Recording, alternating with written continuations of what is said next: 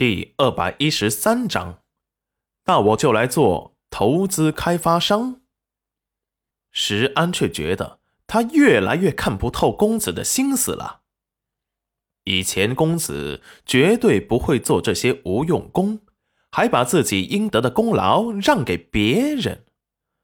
裴元君神情莫测，前世他一颗赤胆之心拥护着他。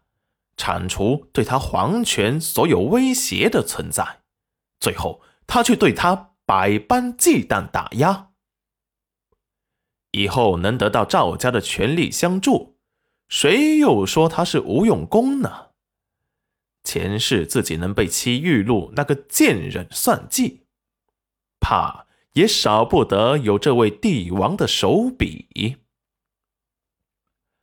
裴元君却不管石安的心思。吩咐下去，让人好好的保护夫人，不能让她受一点的伤害。是公子，请放心，夫人身边都是精锐的暗卫跟随着她，绝对不会让人伤到她一根汗毛。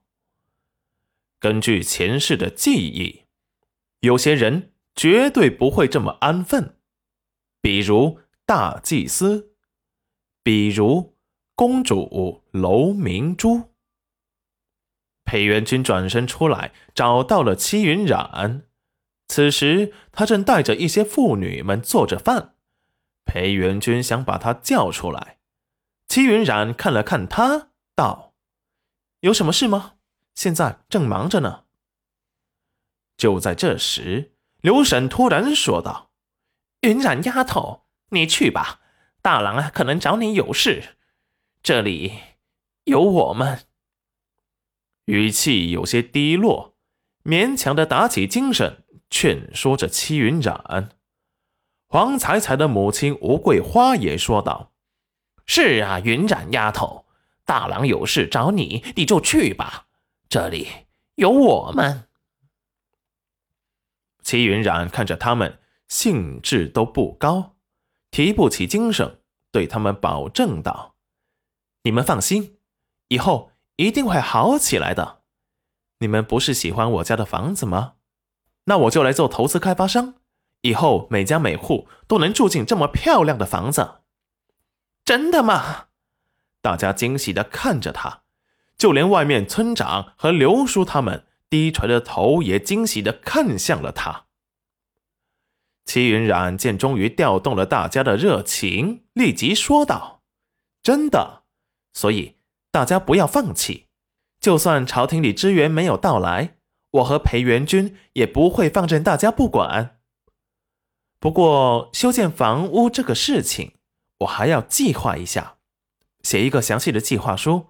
所以大家不要失去希望。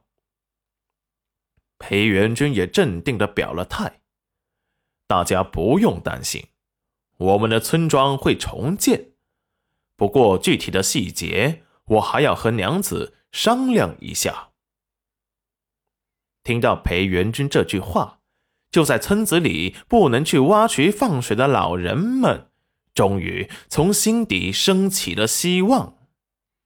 看着裴元君和戚云染激动的热泪盈眶，立即跪了下去。多谢大郎和云染丫头，你们。可真是救苦救难的菩萨呀！哎，哎，你们快起来，这些都是我们应该做的。再说，你们也帮了我不少忙，大家都是乡里乡亲的，不要这样。说完，把一个个的扶了起来。村长也拉着裴元军的手，痛哭激动的说不出话。李正从昨天到现在都没有说过一句话，听到裴元君和戚云染如此说后，也忍不住激动的热泪盈眶。真好，他们不用颠沛流离的去做无家可归的难民了，可真好。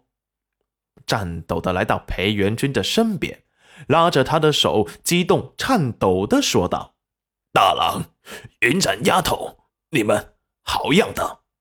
以后啊，我们裴家湾村就靠你们了。李正放心，也请大家放心，我和娘子一定会帮着大家重建家园。大伙都热切希翼的看着裴元君他们，死寂空洞的眸子仿佛注入了新的生机和希望，把裴元君和齐云染当做了自己最后的救命稻草。齐云染也温和的看了裴元君一眼，难得他做了一件真正的好事。